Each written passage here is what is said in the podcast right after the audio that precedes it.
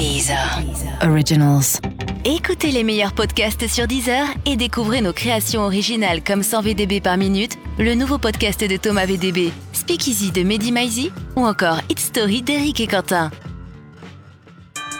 Euh, sérieusement, nous sommes toujours là, vous aussi, et on peut enfin dire que, que vous et nous, quelque part, c'est du sérieux. Euh, cette semaine, on commence bien sûr avec un tour de, l'actu, la suite du feuilleton des Gilets jaunes, le patrimoine africain qu'il faudrait que la France pense à rendre un jour, et puis les implants médicaux, euh, le nouveau scandale sanitaire en vogue, et oui, car aujourd'hui, en France, c'est presque aussi dangereux de se faire poser un implant qu'un compteur Linky. Ensuite, le gros dossier parlera mode, Instagram et narcissisme. On va essayer de voir si notre rapport à l'apparence a changé, si nous sommes euh, devenus des, des monstres d'ego. Euh, me concernant, vous me connaissez, la réponse est bien évidemment euh, oui. Enfin, on se dirigera vers euh, les sérieuses confessions, cet instant magique qui nous rappelle qu'on peut s'exprimer à l'occasion d'un podcast et n'être cependant qu'un simple mortel. Euh, Franck, les fêtes de, Noël approchent et je voulais te dire que j'ai hâte de les passer en ta compagnie, seul, au coin du feu, à envoyer des jingles et autres génériques. Allez, tiens d'ailleurs, vas-y, lance-en, vas-y, fais-toi plaisir. Sérieusement?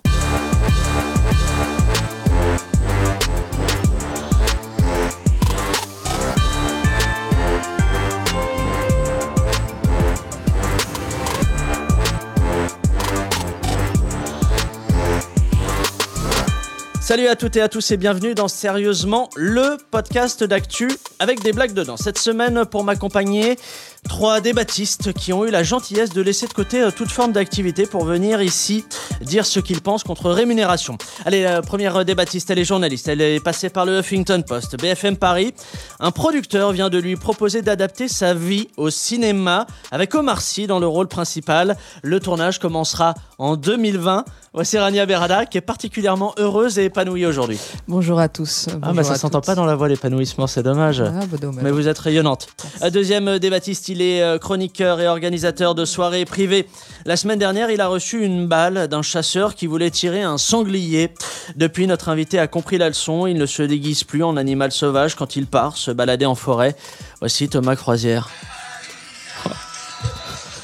Te quiero mucho for La personne a des enfants. La personne a des responsabilités. la vida. Allez, on arrête. Tu crees mi amor. c'est une gêne. Stop, Franck, Je vous arrête. avais promis de faire un karaoké sur les Forbans qui se sont reformés pour fêter leurs 40 ans. Et j'ai tenu aucun rapport. parole. Ça n'a aucun rapport. Troisième débattiste, elle est atterrée par votre existence, Thomas. Ça ne elle peut est que aussi progresser. euh, rédactrice spécialisée beauté, mode et stylisme au sein du magazine. Elle, en venant au studio, elle a rencontré des témoins de Jéhovah et elle a rejoint le mouvement. Alors ne lui parlez pas de Noël, de la théorie de l'évolution, de transplantation, de masturbation ou de dessin animé. Elle attend l'Armageddon. Voici Anaïs Delcroix. Bonsoir, bonsoir à tous. Ça va? Oui, ça va et toi? Ouais, en vrai, pas mal. Quant à moi, je suis euh, Pablo Mira et comme le dirait Christina Cordula, non mais Thomas, là, cette casquette, c'est pas possible. Allez, euh, je vous sens là, vous êtes en train d'écouter cet épisode, vous avez le cœur qui bat à toute allure, vos yeux sont injectés de, de sang. Pas de doute, vous êtes en manque d'actu. Allez, laissez-moi remédier à ça. U comme actu. Tout premier sujet euh, de ce tour d'actu, c'est bien sûr les, Gilets jaunes. Samedi dernier, ils ont encore manifesté dans toute la France contre la hausse du foutage de gueule d'Emmanuel Macron. Euh, Même si la, grande majorité de ces Gilets jaunes étaient pacifistes, impossible de passer outre les actes de violence des casseurs qui étaient venus armés de barres de fer et de leur débilité. Alors Édouard Philippe a reçu lundi tous les chefs des partis représentés à l'Assemblée nationale, euh, c'est-à-dire entre autres Marine Le Pen, Nicolas Dupont-Aignan, Laurent Vauquier, Jean-Luc Mélenchon et un mouflon du Périgord pour représenter le parti de Jean Lassalle. L'objectif de cette euh, réunion était clair. 1. Gagner une journée en faisant semblant de s'occuper du problème. 2. Permettre à Nicolas Dupont-Aignan de visiter des bureaux qu'il ne verra plus jamais. Alors les Gilets jaunes ont appelé à un acte 4 samedi prochain. Euh, La question est simple. La clé de sortie de crise, c'est quoi? En sachant qu'Edouard Philippe a, semble-t-il, l'intention d'annoncer un moratoire sur la hausse euh, des prix du carburant. Thomas, une vraie Là- réponse. Là, je pense que vous me regardez et ça m'inquiète beaucoup. En gros, vous pensez bien que si Édouard Philippe ou euh, des gens brillants comme Emmanuel Macron ne savent pas, je ne sais pas. Enfin, je veux dire, à un moment, il faut savoir rester à sa place. Donc, je n'en ai aucune idée. Je vais regarder cet épisode 4 samedi, comme on regarde un quatrième épisode d'une série sur Netflix. C'est une belle Quel va être humilité. le cliffhanger? Que va-t-il se passer? Je suis en haleine mauvaise, Comme puisque nous on sommes en a matin. déjà parlé dans d'autres euh, émissions, vous avez dit euh, que c'était un feuilleton. Évidemment que c'est un feuilleton. Euh, là, ce qui est intéressant, c'est de pointer du doigt les évolutions depuis la dernière fois que l'on en a parlé. Semble-t-il que le mouvement a pris de l'ampleur et comme je disais la dernière fois, moi j'avais des amis qui me disaient bon, bah, c'est une bande décervelés qui vont manifester dans la rue, qui sont violents, homophobes, racistes. Bah, ces mêmes gens qui avaient une espèce de mépris de classe par rapport à ces gilets jaunes, j'ai l'impression que ils sont plus enclins à être euh, d'accord avec un certain nombre de revendications, puisque en fait le mouvement a évolué d'une simple augmentation du prix du diesel à des revendications qui sont beaucoup plus larges. Il y a d'ailleurs un cahier de doléances qui a été euh, écrit, euh, un certain nombre de revendications qui ont été envoyées au ministre. On peut en citer trois, euh, trois mesures clés, à savoir euh, l'augmentation euh, du prix du SMIC, qui pourrait passer à 1300 euros, en tout cas c'est la revendication des Gilets jaunes, le prix de la pension de retraite, etc. etc. Donc c'est un mouvement qui est parti d'un point très très précis pour s'élargir à d'autres revendications. Pour répondre à la question, moi je ne pense pas que le gouvernement prend pour l'instant la mesure du problème, puisque à l'issue de cette semaine, Édouard Philippe doit annoncer un certain nombre de mesures, même dans le vocabulaire utilisait, à savoir des mesures de détente pour apaiser l'atmosphère. Je ne pense pas que les Gilets jaunes attendent qu'on apaise l'atmosphère, je pense qu'ils attendent des mesures vraiment très très fortes. Je ne pense pas que le gouvernement va leur euh, offrir ces mesures très fortes. Et puis surtout, le- maintenant, c'est plus le sujet, la taxe sur le, sur le gasoil. Ça a dépassé cette dimension-là. Donc, un mois plus tard, dire bon, les gars, on va faire un moratoire, ça va rien changer. La colère est là euh, et ça va continuer. Deuxième thème qu'on va aborder ensemble, le scandale des implants de files. Euh, Ces révélations portées par plusieurs services d'investigation de médias issus de nombreux pays. Alors visiblement, se faire poser un implant en France serait aussi risqué qu'une élection présidentielle.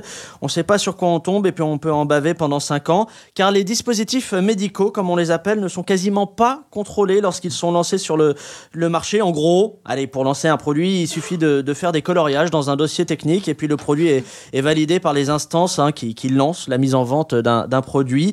Les vérifications ne sont pas faites par manque de temps ou de moyens. Hein, vous imaginez si c'était la même chose pour les produits qu'on mange tous les jours. Bah pardon, c'est le cas, effectivement, tout à fait, Thomas. Euh, la faute aussi, euh, selon les journalistes qui ont mené l'enquête, au lobby des firmes qui commercialisent euh, des implants médicaux, des firmes comme euh, Bayer, par exemple. Et oui, eh ouais, ça, dé- bah ouais, ça dénonce dans cette émission et rien ne m'empêchera de le dire haut et fort, car Bayer a tout simplement refusé d'acheter mon silence et pourtant je leur faisais une belle offre. Alors cette affaire, pour vous, c'est le révélateur de quelle faillite? Et c'est la faillite quoi, du législateur, des, des instances régulatrices? Thomas, je vais pas vous poser la question, je sens qu'il y a une blague, j'aimerais une vraie réponse. Il y, a, il y Rania. a- il y a- il y a plusieurs euh, dysfonctionnements là-dedans. C'est Le Monde, euh, via un consortium de journalistes d'investigation internationale, qui a révélé euh, cette affaire. Et pour faire très simple, un dispositif médical, quand il est euh, créé, passe par un organisme agréé, ce qu'on appelle des organismes notifiés. On a à peu près une soixantaine en Europe. Et c'est ces organismes-là qui, parce que l'État leur délègue ce pouvoir-là, donnent ce fameux certificat de communauté européenne. Le problème, c'est que ce certificat, il est donné sur la base de deux critères, à savoir si le produit fonctionne et s'il est sûr. À aucun moment, organismes ne demandent Mm. euh, s'il a été euh, utilisé euh, sur des, des êtres humains. Et c'est donc très compliqué. On arrive à, à avoir des dispositifs médicaux qui sont sur le marché qui n'ont jamais, jamais été testés. Donc les, les, les, les gens qui achètent ces dispositifs-là deviennent des cobayes. C'est même, pire que ça. C'est-à-dire que parfois, il bon, y, a des- y a une journaliste, je crois, hollandaise ou, Oui, qui, a, qui a fait le test, qui a même fait un, un faux dossier dans lequel il y avait des signes alarmants de, des conséquences de- d'un pseudo-implant et pour qui a pourtant été. L'implant, c'était un filet de mandarine. C'était un filet mandarine. Elle a, eu la- elle a eu le fameux certificat par deux organismes différents. Ça prouve à quel point ça dysfonctionne. Non, mais moi, je vous remercie beaucoup de m'avoir sensibilisé à ce sujet-là parce Ah. que je n'étais absolument pas au courant. Et en revanche, et, et ça n'est pas pour moi, c'est pour un ami, et je n'ai rien trouvé dans la documentation. Est-ce que cela concerne aussi les prothèses d'élargissement du pénis? Ça n'est pas pour moi, c'est pour un ami, parce que je suis très inquiet pour lui, et j'aimerais beaucoup que vous me teniez au courant. Voilà. Cet ami pourrait avoir un filet de mandarine en. Cet ami euh, pourrait me ressembler vaguement, mais ça n'est pas moi, et il a un énorme Il sexe pourra- qui n'est pas naturel et peut-être dangereux. Voilà. Euh, allez, tro- troisième sujet de ce tour d'actu. Faut-il que la France restitue aux pays africains Ah, leur oui. C'est vrai? Ah oui, je suis d'accord. Bon, attends, vous me laissez expliquer le sujet et après on parle. Euh, Faut-il que la France restitue aux pays africains leur patrimoine qui se trouve euh, ici? Euh, C'est en tout cas la question que se pose le rapport sur la restitution du patrimoine culturel africain voulu par le président français Emmanuel Macron et piloté par deux universitaires, une historienne et puis un, un écrivain aussi, car plusieurs pays africains réclament à la France d'innombrables objets d'art. Alors ok, mais n'oublions pas le dicton quand même, voler, euh, c'est voler, mais reprendre c'est volé aussi. Euh, Le 23 novembre dernier, Emmanuel Macron avait promis la restitution au Bénin de 26 œuvres pillées en 1892. Franck Riester, lui, le, le nouveau ministre de la Culture, on va dire ce qu'il est, hein, il n'est pas très très chaud pour rendre définitivement les œuvres par crainte de vider les, les musées. Lui, il préfère que ces œuvres circulent par exemple six mois en France et puis six mois à Paris.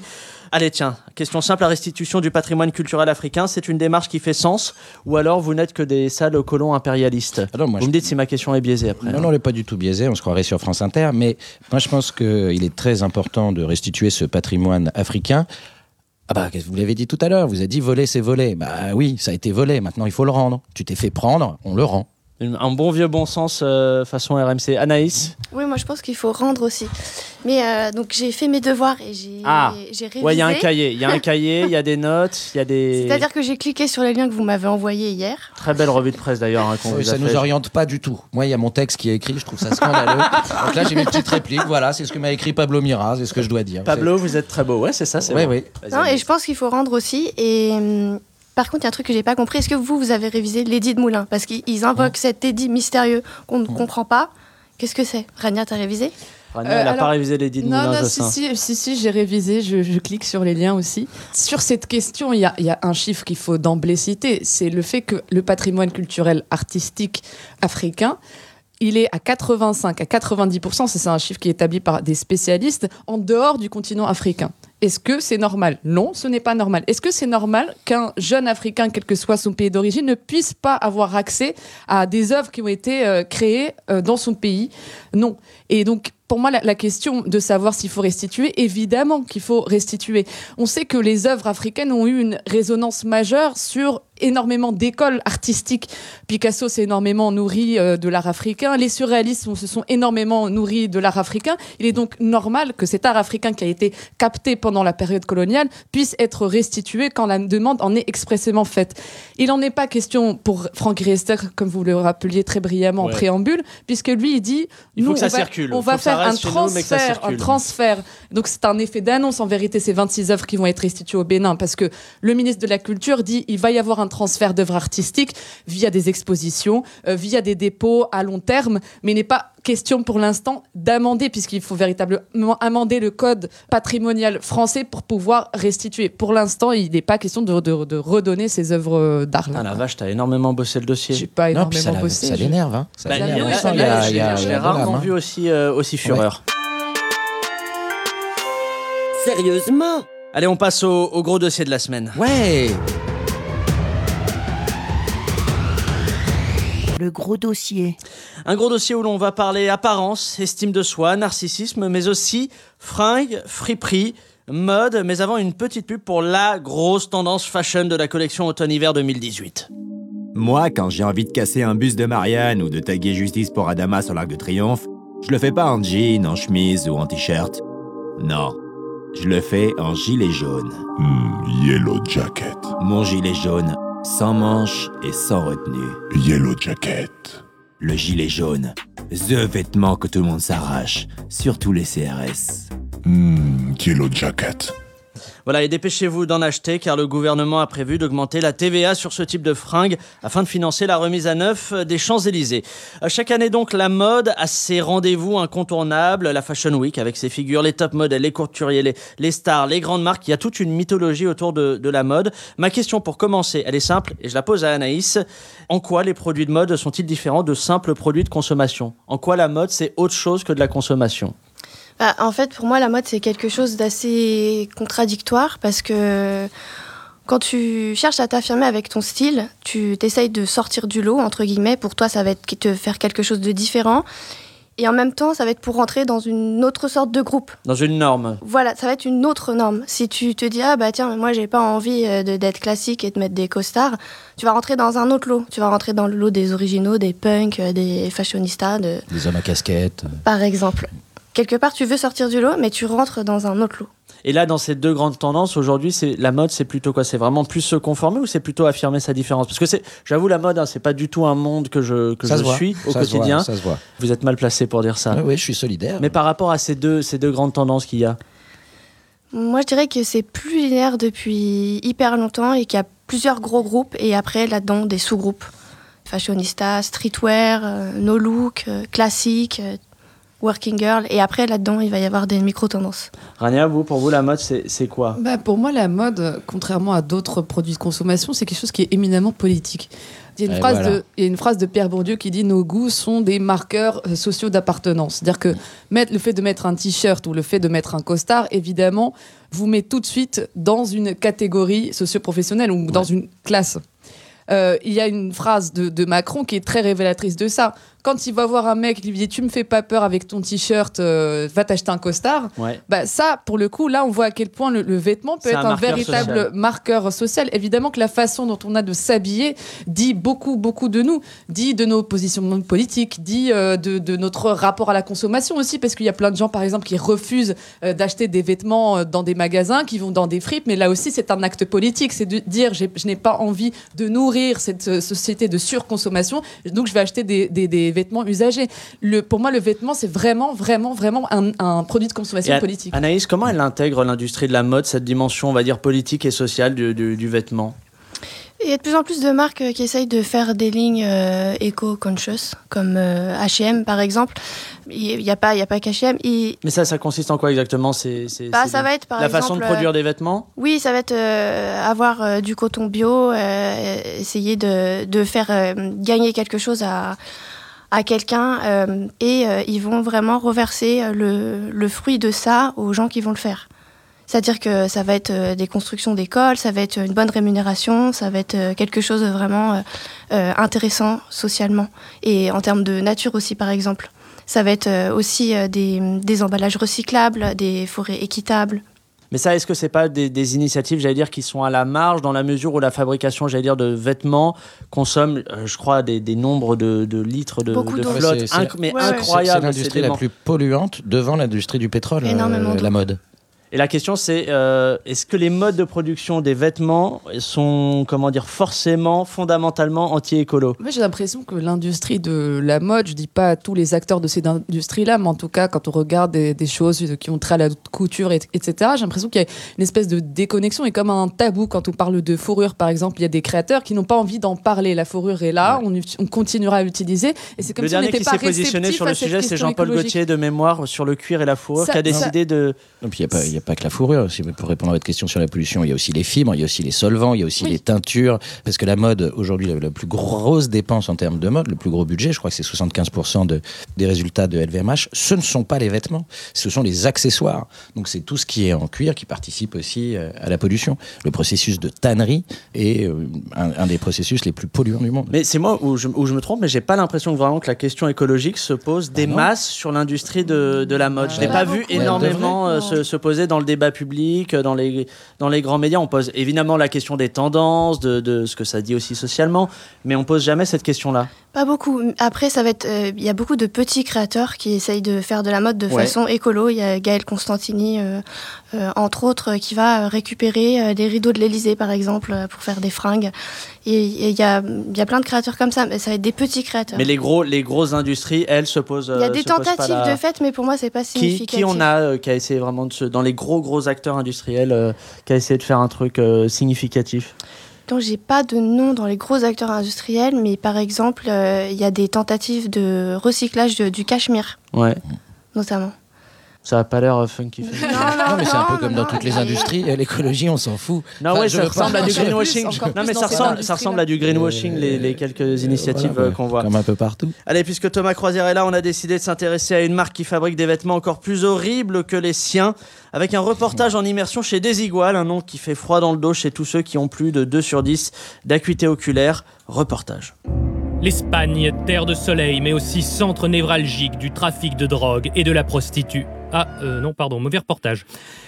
L'Espagne, terre de soleil qui a vu naître la marque catalane Desigual. Quels sont les secrets de cette société qui s'est imposée en Europe? Pour en savoir plus, nous partons à la rencontre de Danilo, qui est directeur de production. Nos vêtements ne sont pas prévus pour être portés par n'importe qui. À l'origine, Desigual a été créé pour les enfants Luna, les, les enfants lune, qui n'ont pas le droit de sortir de chez eux. Mais c'est vrai, c'était un marché un peu limité. Alors, euh, ce qu'on a fait, c'est qu'on s'est étendu aux agoraphobes et à tous ceux qui veulent offrir des cadeaux à des personnes qu'ils détestent. Ça vous fait plaisir de voir des gens normaux porter vos vêtements? Ça, en tout cas, ça me surprend, oui, c'est vrai. Mais moi, mon rêve, ce serait plutôt de, de créer des vêtements pour des animaux ou pour des objets, ou, ou en tout cas des êtres euh, qui n'ont pas d'estime de soi. Moi, pour, pour mes collections, j'aime bien travailler avec des matériaux bruts très colorés, quoi. C'est-à-dire Ben, je, je vais vous montrer. Voilà, donc ce midi, comme vous voyez, j'ai mangé un burrito. Là, ici, c'est les graines de maïs que j'aime beaucoup parce que ça fait un peu comme des pétales de fleurs. Et là, vous avez la salsa guacamole pour la fameuse green touch. Et là... Et voilà le, le, le fameux rouge tomate. Alors ici, c'est la chaîne de production. Et moi, ce que j'aime, c'est l'idée que les ouvriers travaillent avec le cœur et pas avec les yeux. C'est pour ça que chez Desigual, nous, on n'engage que des personnes qui sont aveugles. Après, si quelqu'un n'est pas aveugle et il veut travailler chez nous, c'est possible. Mais il doit se crever les yeux. Je profite d'un moment un peu seul pour enquêter sur des rumeurs qui circulent sur cette usine. On raconte que Danilo contraint des employés indisciplinés à porter les vêtements qu'il fabrique. C'est évidemment contraire à la Déclaration des droits de l'homme, et pour en avoir le cœur net, je me rends à la cave où auraient lieu ces exactions. J'ouvre la porte et... Kalima Ouf, ce n'était qu'un sacrifice humain au nom de la déesse Kali, rien d'alarmant. Après la pub dans Enquête exclusive, découvrez comment des vêtements désiguales se sont retrouvés au cœur du trafic de drogue à l'intérieur d'une prostituée de Caracas. Voilà, et sachez que cette fin de sketch a reçu le grand prix du jury à la dernière des cérémonies des, des sketchs sans chute award.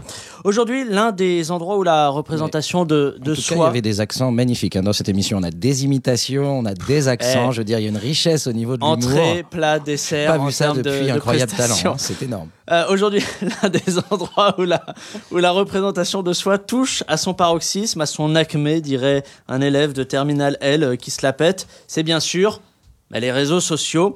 Euh, ma question, c'est dans quelle mesure vraiment les réseaux sociaux ont changé notre rapport à l'apparence et aussi à la mode plus globalement? Bah, sur Instagram, ce qu'on peut noter, surtout au départ, c'est qu'on veut tous être beaux. On- Donc on se, on se met en scène. à J'ai la- renoncé. hein. J'ai renoncé.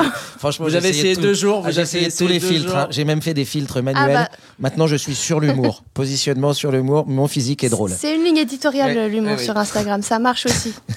non, ce que je disais, c'est qu'au départ, on, on a envie d'être tous beaux, d'apparaître sous notre meilleur jour. Donc, on va publier que des belles photos de notre intérieur ou, ou de nous-mêmes. Mais J'ai on vu se détache. certains intérieurs, effectivement, le sur le site euh, Suicide Girl. C'est très Stop impressionnant. Stop C'est tout rose. Stop Qu'est-ce qu'il y a contre, qu'est-ce qu'il y a avec les intérieurs C'est pas bien? Non, non, non, non, mais je, je suis très heureux d'avoir pu voir tout ça. Ah, il est gêné à cause de sa vanne. Il y a des rougis. révélations là. Bon, s'il vous plaît. Et on, on- on commence à se détacher de ça. Il y a plus en plus de personnes euh, qui se montrent à l'arrache euh, sur les réseaux sociaux pour, pour justement arrêter d'éviter ce que une copine à moi appelle ça le syndrome du canapé blanc. Ouais. C'est-à-dire, on, on montre que des trucs euh, impeccables, euh, très lisses, il n'y a pas de tâches, euh, ça dépasse pas.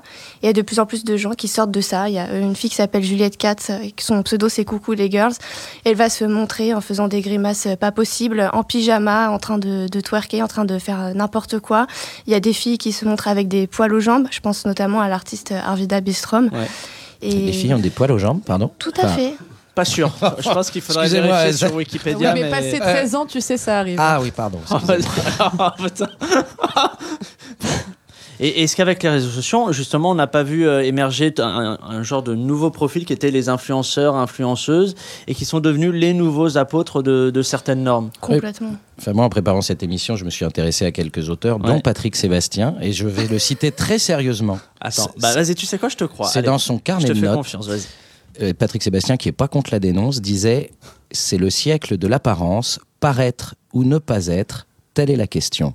Je vous laisse avec ça, Oh là là. parce que c'est une pensée profonde, c'est une pensée du samedi soir, c'est une pensée grand cabaret. sur Facebook, sur Twitter à cette pensée de Patrick Sébastien. On pourrait la revoir, s'il vous plaît? Bien sûr. C'est le siècle de l'apparence, mal. paraître ou ne pas être, telle est la question. Rania, juste euh, sur le, vraiment plus Euh, sérieusement sur la question plus- des réseaux plus, euh, sociaux. Comment ça, que, plus ça, sérieusement est-ce que ça a développé justement la- le- a- cette culture du paraître? Il y a bah, justement dans cette culture du paraître, il y a des travers qui sont encore une fois, ça, ça va être le mot de la matinée politique. C'est politique. C'est po- tout est politique. Où on essaye de Non, mais mais par exemple, pour les gens- moment, non, vous êtes en colère. Là, Non, depuis je les suis en gilets jaunes, non, pour je vous, suis tout en est colère. politique. euh, Non mais ce que tu disais est très juste. Il y a des évi- évidemment. Tu, tu dis ça à qui? Tu dis ça à... Euh, non, toi. euh, Non, toi- toi, non, j'ai- à un moment, j'ai Jamais. cru. Il n'y a pas une seule fois. Non, mais j'y ai cru, je me suis C'est dit, ah, terrible. En bah, cinq participations, pas une seule fois, on a dit Ah ouais, c'est très juste, Thomas. C'est bon, bah, Pas une seule fois. Bon, bah, Mais vous êtes C'est- sympathique. Je progresse. Sur l'exemple précis de Kim Kardashian, il y a de plus en plus d'Instagrammeuses, d'influenceuses, comme on les appelle, qui font euh, plein de photos où elles ont un peu abusé de l'autobronzant pour euh, paraître noires. Et euh, il y c'est a une autre tendance encore. Il y, a, mais- il y a plein de gens sur Instagram qui s'indignent euh, de, de ça. Elles se font passer comme étant noires et maintenant il y a, si vous voulez, une armée de gens sur Instagram qui vont lancer ce qu'on- ce qu'ils appellent le nigger phishing pour aller déceler là où il y a euh, tromperie sur la marchandise, là où elles se font passer pour ce qu'elles ne sont pas et dénoncer, C'est la et répression des dénoncer fraudes euh, du- cela. de- Donc de en fait photo. Instagram c'est le lieu où, qui cristallise énormément, énormément de, de, de- de travers et de. Les gens s'emmerdent. Il y a hein, tout sur même. Instagram. Les, Mais les là, gens, franchement, s'ennuient. Bah Mais là- non, les gens s'ennuient pas. Enfin, franchement, excuse-moi, hein, quand tu te talques d'autobronzant pour dire je suis noir alors que t'es blanc à la base, non, il y a quand même un problème. Enfin, Est-ce que les, les, les, les grandes marques, les, grands créateurs de mode, ils ont été un peu dépossédés de leur pouvoir un peu de procuration qu'ils avaient pendant de, de nombreuses années sur ce qui doit être beau, sur ce qui doit être euh, esthétique, avec les réseaux sociaux Où Bah, tout le monde est, est devenu un peu euh, critique ou, Ouais, euh, tout le monde est influenceur aujourd'hui. tout le monde est devenu influenceur sur Instagram. Mais après, il y a des maisons de mode qui arrivent à tirer parfois un petit peu leur épingle du jeu et trouvent d'autres moyens de se mettre en avant. Mais aujourd'hui, et, en fait, certains comptes euh, Instagram, que ce soit une personne ou une marque, peuvent avoir des, millions d'abonnés et ça dépend de comment ils racontent leur histoire en fait. Parce qu'aujourd'hui, il y a énormément d'influenceurs et d'Instagrammeurs et pour moi, ceux qui font la différence, c'est ceux qui racontent une histoire et comment ils la racontent. Aujourd'hui, comment on fait pour se, pour se démarquer quand on a envie de se lancer là-dedans? Il y a des filles qui arrivent très bien. Et il y a tous les styles. Il y a la, la fille, la Kim Kardashian, il y a la fille euh, mignonne, la girl next door. Euh, je sais plus ce que je voulais dire. le fait de raconter une histoire. Vous- vous- vous Le dites- fait de raconter- voilà, c'est ça. Ceux qui marchent, ce sont ceux qui voilà, racontent et il y a cette fille, donc Juliette Katz, alias euh, Coucou les girls, euh, qui poste n'importe quoi sur son Insta, des grimaces, des conseils de merde. Elle est vraiment super drôle, il faut aller checker son compte. Et elle est devenue influenceuse en fait. C'est-à-dire que euh, comme, euh, comme euh, par exemple You Make Fashion reçoit des trucs à unboxer tous les jours, sauf qu'elle va le faire de manière très mignonne, elle va être très souriante, il y a son sapin de Noël en arrière-plan. Et bah Juliette, elle va unboxer ses trucs en pyjama, en faisant des grosses grimaces, le cheveu sale. Et ça dérange pas les marques parce que elle, a des, elle va le faire à sa façon et c'est en fait finalement très engageant aussi. Puisqu'elle a cette fraîcheur. euh. Et, et moi, j'avais une question un peu de, de curiosité. Est-ce que, de- avec le développement des influenceuses, des influenceurs aussi, euh, les industriels de la mode ont changé leur façon soit de communiquer, soit de, de produire des vêtements, des lignes, et se sont adaptés au fait au, au grand public? Complètement, ils ont complètement changé leur façon de communiquer. Ils préfèrent mettre des budgets sur les influenceurs que sur les journalistes, par exemple. Moi, je me souviens des milliards de fois d'être en rendez-vous avec euh, des marques de make-up notamment et euh, de leur dire ah bah j'ai pas j'ai pas j'ai pas ça. ça. Euh, de, le- de leur dire, de leur dire, tiens, il y a une nouveauté qui est sortie, je ne l'ai pas reçue, c'est bizarre, vous pourriez me l'envoyer, parce que moi, aujourd'hui, je fais des contenus avec ça, je fais des vidéos, des photos, etc. Et, euh, et ils sont toujours un petit peu gênés, et, de, et, et on m'a dit clairement, ah bah, on a mis tout notre budget sur les influenceurs. Ils, ils envoient des coffrets de malades aux influenceurs, et leur... Mais pourquoi je fais pas ça, moi? Pourquoi je suis pas influenceuse? Bah, Posez-vous des questions, les vraies. Bah, Voilà. J'aimerais Ah, le poser moi aussi recevoir des coffrets, des euh, choses comme ça. c'est parce que peut-être tu maîtrises pas la duckface encore suffisamment. C'est ça Euh, hmm. Non, je ne maîtrise pas du tout, c'est terrible. Euh, la course à la popularité sur les réseaux sociaux pousse parfois les gens à calquer leur vie sur la tendance du moment. Nous, nous avons enquêté sur ce phénomène en allant à la rencontre d'un couple bien particulier. Reportage. Tom et Lisa sont ce qu'on appelle un power couple. À l'image de Jay-Z et Beyoncé ou Thomas Croisière et sa main droite, ils sont influents sur Instagram et amoureux dans la vraie vie. En fait, non, on n'est plus amoureux depuis un an, mais on reste ensemble parce que ça rend bien sur nos stories Insta. Non, c'est vrai, c'est c'est un peu un gros con antisémite, mais on est hyper photogénique. Et je suis pas antisémite, je dis juste que sans un certain lobby, Enrico Macias, il aurait sans doute pas eu la même carrière. Tom et Lisa sont hyper actifs sur Instagram et le réseau social guide chacune de leurs décisions.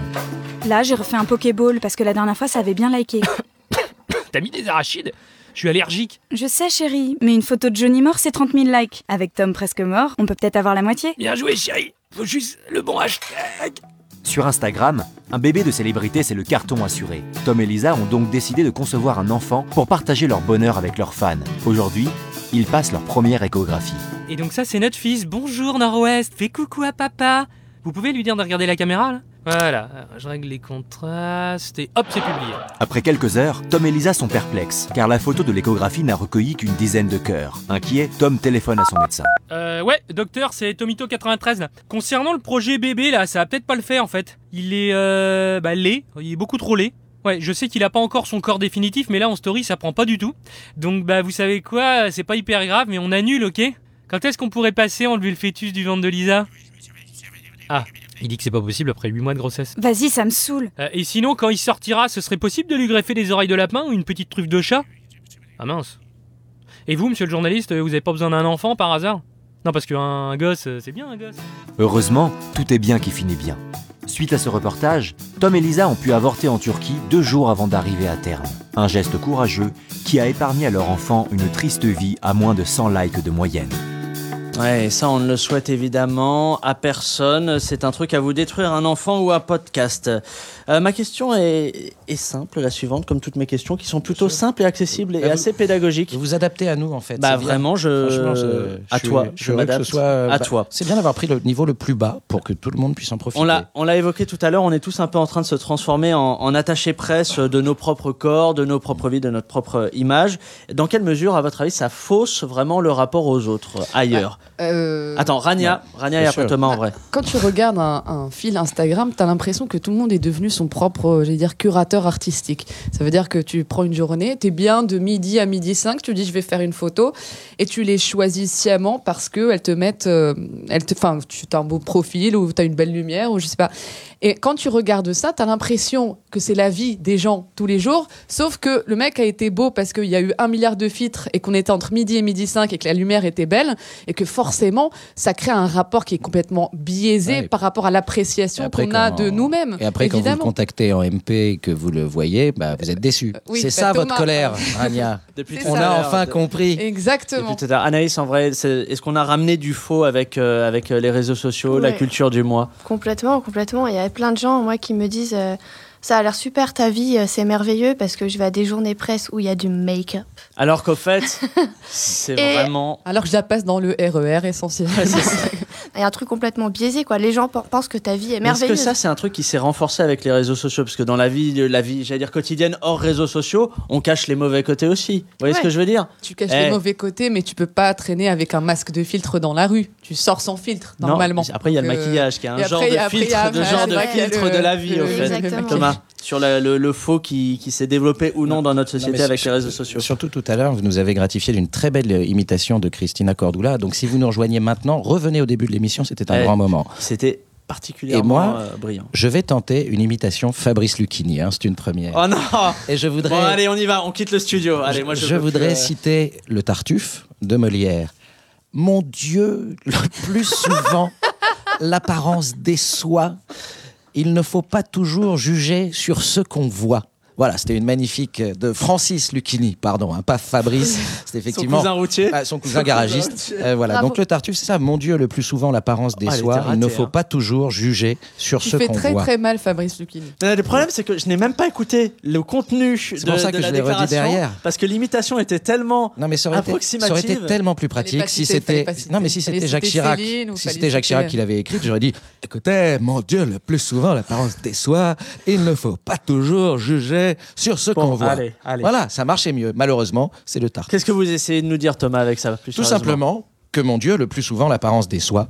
Il ne faut pas toujours juger sur ce qu'on voit. Et effectivement, aujourd'hui, on est dans un siècle de l'apparence, comme le disait Patrick Sébastien, et on ne veut, en gros, plus que sauver les apparences. Et d'ailleurs, on le voit dans tout ce qui est politique, ma chère Rania. Aujourd'hui, il est plus important de faire croire que l'on comprend les apparences des choses plutôt que de comprendre la réalité des problèmes. Donc on les comprend en apparence et on ne les résout pas en réalité. Comme tes blagues, finalement. Ouais, mais est-ce Exactement. est-ce que va pas y avoir une tendance, euh, comme euh, on parlait de normes esthétiques, de toutes ces personnes qui assument ce qui était étiqueté euh, comme des défauts, est-ce que va pas y avoir à un moment une contre-tendance aussi à genre juste assumer le- la loose du quotidien? Bah, bah, ce qui est alarmant, c'est que cette contre-tendance hein. d'assumer la loose du, du quotidien, elle appelle aussi une certaine maturité. Quand tu as 16 ou 17 ans, tu pas la maturité nécessaire, peut-être pour t'en défaire et pour t'en départir.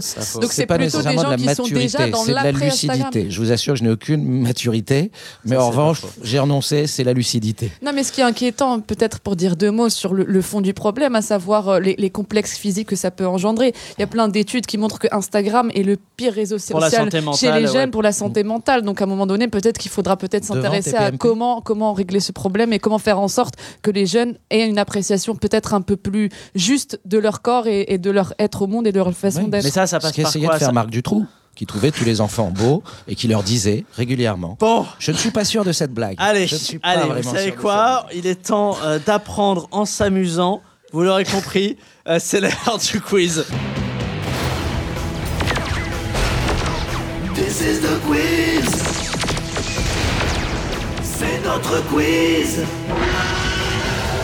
Répondez au quiz. C'est quand même le meilleur jingle de toute l'histoire des podcasts non, du c'est monde. hein. Actu. U Ah comme non, non, Actu. Non, non, non. non. Non, parce que moi j'ai mis très comprendre, C'est très longtemps Anaïs à qui va la, à la décider. comprendre. U comme Anaïs, Actu. quel jingle vous avez Parce préféré qu'en vrai, c'est jusque-là A. J'aime beaucoup This is the quiz. Ouais. Ah, bah ouais, parce Non, qu'il y a le- une vraie production et le sonore. cri du Il y a des dinosaure. dinosaures. Le On pourrait cri le du revoir s'il te plaît. Franck. Il y a des Ah, lasers. je me rappelle dans une pub Action Man. Ouais, oui, c'est vraiment ça. Ok, donc Avec c'est sa meilleur. formidable, ils sont articulés. Ouais, t'as envie d'acheter un quiz pour Noël. Ouais, c'est T'as vraiment une envie pub d'acheter Action Man. Ouais, c'est bien trouvé. Ça fait une saison et demie qu'on l'a et je trouvais pas la, la bonne métaphore. Allez, aujourd'hui, un quiz de culture générale sur l'univers de la mode, du look, de l'apparence. Alors attention, si vous donnez une mauvaise réponse, vous serez insulté par un mauvais imitateur de Karl Lagerfeld, qui est d'ailleurs l'objet de notre première question. Alors attention, Anaïs, je sens que vous allez être en position de force. Euh, attention, on y va, on essaye d'être euh, cool avec les autres. Allez, première question. Quel âge il a notre Carlito Lagerfeld? 70 ans, 75 ans, 85 ans. 85 ans. Euh, aucune, aucune des trois réponses. Je crois Parce qu'il a qu'on n'est pas, on 88. n'est pas sûr de sa date de naissance qu'il a toujours cachée. Non. yeah. Non, il a, Il a plus de il a 85 85 ans. 85 ans, mauvaise réponse pour Rania. C'est donc ça l'élite intellectuelle du Maroc. Mon Dieu. Allez, s'il vous plaît, deuxième question. Moi, je Quelle suis coupe d'accord de avec cheveux portaient les guerriers assyriens ou égyptiens de l'Antiquité? Réponse A, une crête huilée. Réponse B, une raie sur le côté. Réponse C, une coupe mulet. Je vous écoute. Coupe mulet. Ah, ça va vite, Rania Bon, C'était une coupe chose. mulet, évidemment. C'était une nuque longue, la coupe mulet. Euh, C'était les beaufs de tout le bassin méditerranéen. Alors que moi j'ai une préférence pour l'arrêt au milieu, mais c'est une autre histoire. vous, partez. Vraiment, je, ne peux- C'est la meilleure blague. C'est la meilleure blague. Non, de- non, faut pas lui dire ça. Faut pas lui dire ça. Parce qu'il y a une part de lui-même qui y croit. Qui à un perd toute moment. forme de lucidité. C'est l'enfer. Ouais. Ça veut dire quoi H&M Huberts et Martins, Jla- Ouais, Hajmar et Magnus, Hens et Moritz. Hans et Moritz. Elle est facile. Elle est facile Tu savais celle-là. C'est Oh, Hans la et nulle, oh, la Bon, nulle, alors attends. C'était Hens et Moritz. Il serait vraiment Ouais. temps d'organiser euh, un prénom-ton pour donner aux Suédois des, des vrais prénoms. Mais une mauvaise réponse pour Annie, encore une fois de plus. Ah, pour réclamer de la barbaque, il y a du monde. Mais dès qu'il s'agit de faire fonctionner le cerveau, il n'y a plus personne. Non, mais Ok, donc rire, je suis a- la tête de Turc aujourd'hui. Non Bien, bien, bien. Non Non, Non mais on a vraiment. Il y a un saut qualitatif Je sur note. cette émission. Allez, laquelle de ces stars ultra sexy a longtemps détenu le record mondial du plus grand nombre de followers sur Instagram avec 133 millions de followers Réponse A, Ariana Grande. Réponse B, Selena Gomez. C, Christine Boutin. Je vous Ariana. Grande. Selena Gomez. Christine, putain. non mais c'est juste pour lancer le super. Bon, alors déjà, c'est une mauvaise réponse pour Rania. Karl Cette Rania Berada, quelle mauviette. Voilà, c'était donc... Ariana Grande. Non, c'était Selena Gomez. No fake. Attention, il y a bien une Christine Boutin sur Instagram, mais ce n'est pas la femme politique qu'on connaît, mais un transsexuel asiatique. Mm. Ceci est vrai. Qui a inventé les sangles élastiques des soutiens-gorge? Réponse A, Buffalo Bill. Réponse B, Mark Twain. Réponse C, Abraham Lincoln. Abraham Lincoln. Mark Twain. Je dis que je dis comme euh, Madame. Ouais, mais non, là, tu te retranches. euh. Euh. Bon, une mauvaise réponse de Thomas Croisière, déjà, ça c'est dit. Thomas Croisière, non seulement il est inculte, mais il sent mauvais de la bouche. Voilà. Oui, c'est vrai. Euh, C'était Mark Twain, un système qu'il a breveté en 1871. Ça fait donc 147 ans que les hommes passent pour des nuls parce qu'ils n'arrivent pas à les dégrafer. Merci Marc. Allez, tous. dernière question. Attention, celui qui gagne remporte l'intégralité de tous les quiz de toute la saison. J'ai décidé de manière Ah, ça, arbitraire de côté mettre Thierry Ardisson, un ça. enjeu. Non, mais Vous là, on est au-delà. ça pour son quiz musical. Là, on est ce au-delà. que j'ai toujours trouvé profondément injuste. Si seulement je pouvais avoir un Bafi. Ouais. Combien- Combien faut-il tuer de visons pour un manteau d'un mètre? Réponse A 5, réponse B 25, réponse C euh, 60. Pourquoi un mètre? Parce que c'est le manteau de Mimi Mati C'est pourquoi ce choix? S'il vous Mimi plaît. A un manteau de vison? Bah non, mais elle fait un Oh, mètre. la question est folle. Mathieu, elle a un manteau de vison. Allez, j'aimerais une vraie réponse, s'il vous plaît. 60. C'est plus. Alors déjà, c'est une mauvaise réponse pour Anaïs. Oh non Oh Oh là là, Anaïs Delcroix, première et dernière fois dans Sérieusement. C'était 60. C'est ça. C'était 60. Mais quand on aime et qu'on veut faire plaisir à une vieille de Neuilly, on ne compte pas. Sérieusement Allez, embarquons vers un océan de honte et d'embarras. À bord du voilier de l'aveu, c'est l'heure des sérieuses confessions. Moi, j'ai fait pipi dans la piscine. Je sais pas ce que ça veut dire être Charlie. Bon, bah euh, voilà, j'aime l'ananas sur ma pizza. Parfois la nuit, je rêve de Mathieu Alterman. Je suis ton père Je rappelle le principe de cette séquence. Vous devez nous donner une opinion, un jugement, un point de vue ou une expérience, une anecdote qui poussera nos auditeurs et auditrices à lâcher un Sérieusement Je rappelle le classement. Le classement actuel, écoutez bien. En troisième position, nous avons Mathieu Alterman qui a peur toujours des scouts qui lui rappellent des petits nazis. En numéro 2, nous avons Rania, évidemment, et sa fameuse anecdote euh, sur la viande. hein. Si on ne lui servait pas de viande à table, c'était comme une insulte et elle quittait en chamboulant tout et en insultant euh, Dieu. Et enfin, premier du classement, euh, qui a placé quand même la barre assez haute. C'est Ludo, Ludo de Osons Causer, qui, lorsqu'il était enfant, a tué une dizaine de bébés chats avec une bêche, accompagné de son cousin sur ordre de sa grand-mère. Bienvenue dans ce joli monde, Anaïs. C'est vrai? Oui, tout ceci est vrai. On va commencer par... Ah, Thomas Croisière, il a de la matière. Vas-y, Moi, je allez. suis, je suis très confiant cette semaine. Oh là là, allez, c'est parti. Eh bien, sachez que j'ai personnellement pété trois chansons de Metallica devant Metallica. On- alors, on veut des détails. Est-ce que c'était une soirée privée? Non, c'est déjà, c'est vrai, oui. On veut Ah, c'est vraiment vrai, un engagement. totalement- On peut, le, ju- on peut le jurer sur la vie de l'un de vos enfants, non ou seulement pas? je peux le jurer, Ouais. mais je pourrais aussi vous montrer l'archive Ah, si la vous vache. le souhaitez. Ah la vache, il y a de la Nous documentation. sommes en 2012. Je suis auteur au Grand Journal. Je travaille avec Antoine on s'en est souvenu, hein, ça. Bah, c'est ce qui a conduit à la fin de Canal+. Hein, c'est ma collaboration avec eux.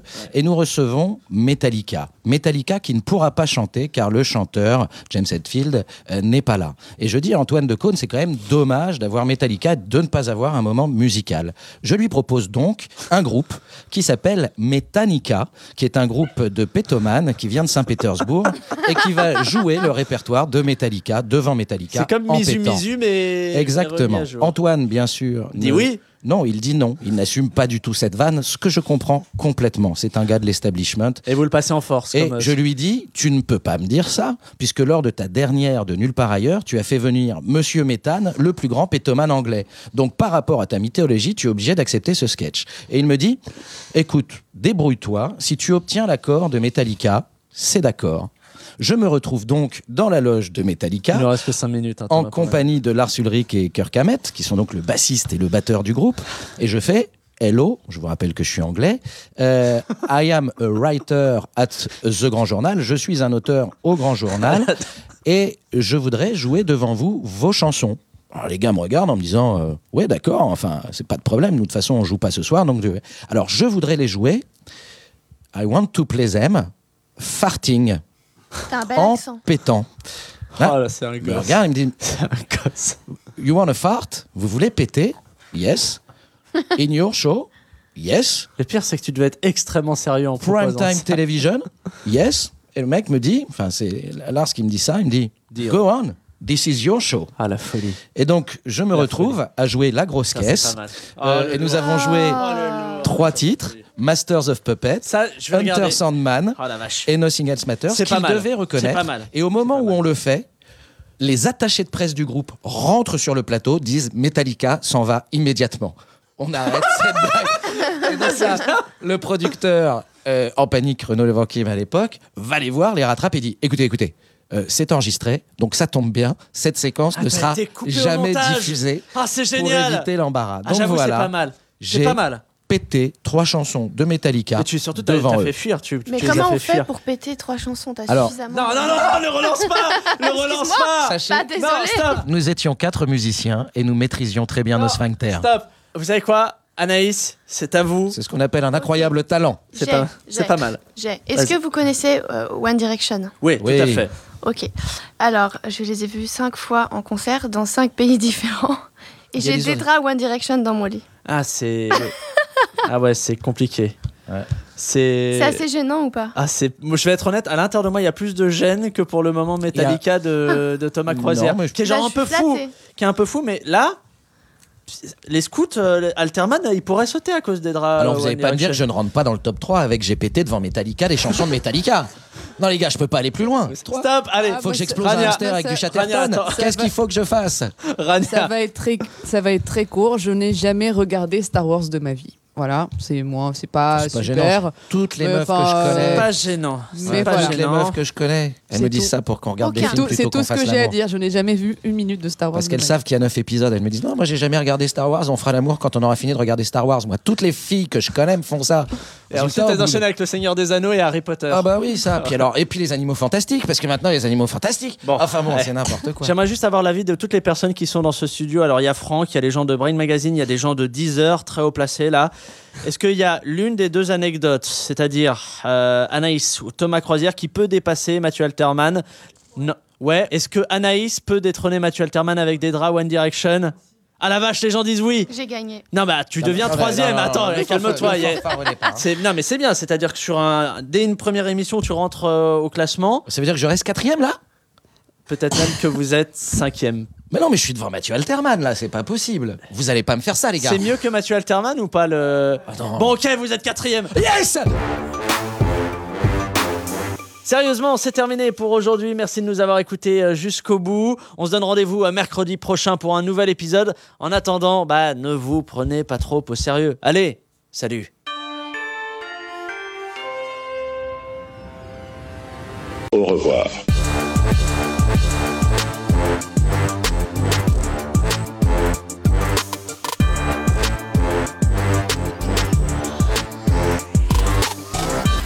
Essayez Deezer Premium gratuitement pendant 30 jours et écoutez votre musique sans interruption. Puis 9,99€ par mois sans engagement, voire conditions sur Deezer.com.